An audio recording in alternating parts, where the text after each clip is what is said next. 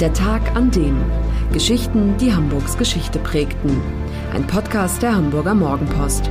Gelesen vom Autor Olaf Funder. Der 13. Juni 1936. Der Tag, an dem Adolf Hitler seine wahnsinnigen Hamburg-Pläne schmiedet. Hätte Deutschland den Zweiten Weltkrieg gewonnen, würde heute in Altona ein 250 Meter hoher Wolkenkratzer stehen, ähnlich dem Empire State Building in New York. Und eine monströse Brücke mit 180 Meter hohen Pfeilern würde die Elbe überspannen, so wie die Golden Gate Bridge die San Francisco Bay.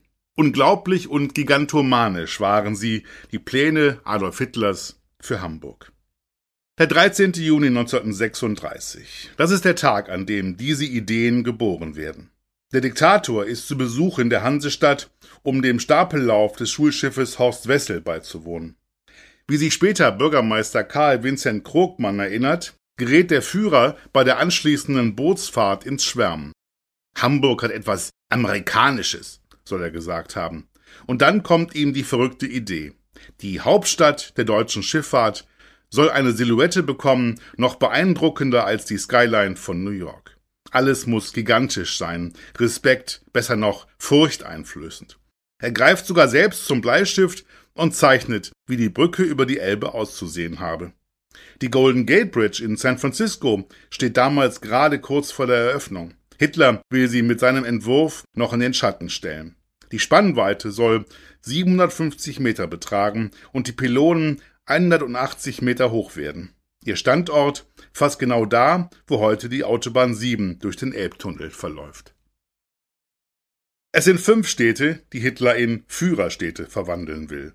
Berlin, Nürnberg, Landsberg am Lech, Linz und Hamburg. Die größten Pläne hat er mit Berlin. Daraus will der Diktator die Welthauptstadt Germania machen und hat dafür auch schon den richtigen Baumeister zur Hand, Albert Speer, den berüchtigten Architekten des Führers. Für Hamburg aber muss erst noch ein geeigneter Mann gefunden werden. Deshalb richtet die Stadt 1937 einen Architekturwettbewerb zur Gestaltung des Elbufers aus.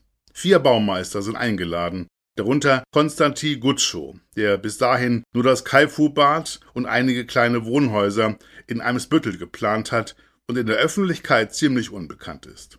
Ausgerechnet seine Ideen sind es, die Hitler überzeugen. Am 1. April 1939 ernennt der Diktator den 37-jährigen Hamburger deshalb zum Architekten des Elbufers. In Gutschows Büros an der Palmalie arbeiten fortan 250 Planer daran, Hamburg ganz neu zu gestalten. Vom Altonaer Hafen bis zu den Wallanlagen soll eine gewaltige Uferhochstraße entstehen, daneben riesige Kontorhäuser und ein 250 Meter hohes, mit Adler und Hakenkreuz verziertes Gauhochhaus. Vorgesehen sind auch eine Volkshalle für 50.000 Menschen sowie ein Aufmarschfeld für weitere 100.000. 1,6 Milliarden Reichsmark soll das alles kosten, geplantes Bauende 1965. Für das Projekt werden Steine gebraucht, viele Steine. Produziert wird der Klinker im KZ Neuengamme. Die Häftlinge schuften sich in den Tongruben zu Tode, heben mit bloßen Händen einen Stichkanal aus, der dem Abtransport der Steine dienen soll. Auch dabei sterben viele. Hitlers Architekturpläne, sie sind mörderisch. Als dann der Krieg beginnt, wird die Elbuferbebauung auf Eis gelegt.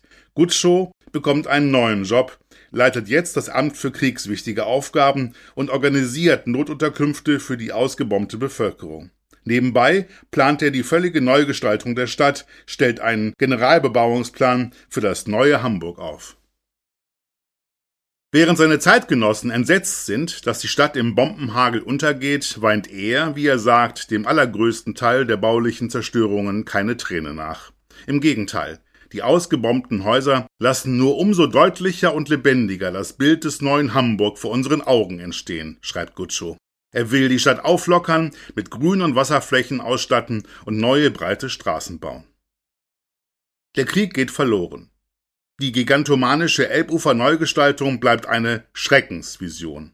Gutschows Generalbebauungsplan dagegen wird Ende der 40er Jahre zur Grundlage für den Wiederaufbau der Stadt. Die Ost-West-Straße beispielsweise, sie ist seine Idee. Gutschow persönlich bekommt in Hamburg kein Bein mehr auf die Erde. Mit einem vierjährigen Berufsverbot belegen ihn die Alliierten. Aber er hat Gelegenheit, anderswo neue Visionen zu entwickeln, dank eines wahren Netzwerks von NS-Architekten. Schüler von ihm sind mit dem Wiederaufbau von Düsseldorf und Hannover betraut und sie engagieren ihren Lehrmeister als Berater. So konnte Hitlers Hamburg-Architekt auch noch diesen Städten seinen Stempel aufdrücken. Hamburg Freihaus testen Sie die Mopo als digitale Zeitung. Fünf Wochen für nur fünf Euro. Jetzt bestellen unter www.mopo.de slash testen. Das war der Tag an dem Geschichten, die Hamburgs Geschichte prägten. Eine neue Folge lesen Sie jeden Sonnabend in Ihrer Mopo und hören wöchentlich einen neuen Podcast. Noch mehr Historisches aus Hamburg, wie zum Beispiel das Buch zu dieser Serie oder die Magazine Unser Hamburg, finden Sie auch online in unserem Mopo-Shop unter www.mopo-shop.de.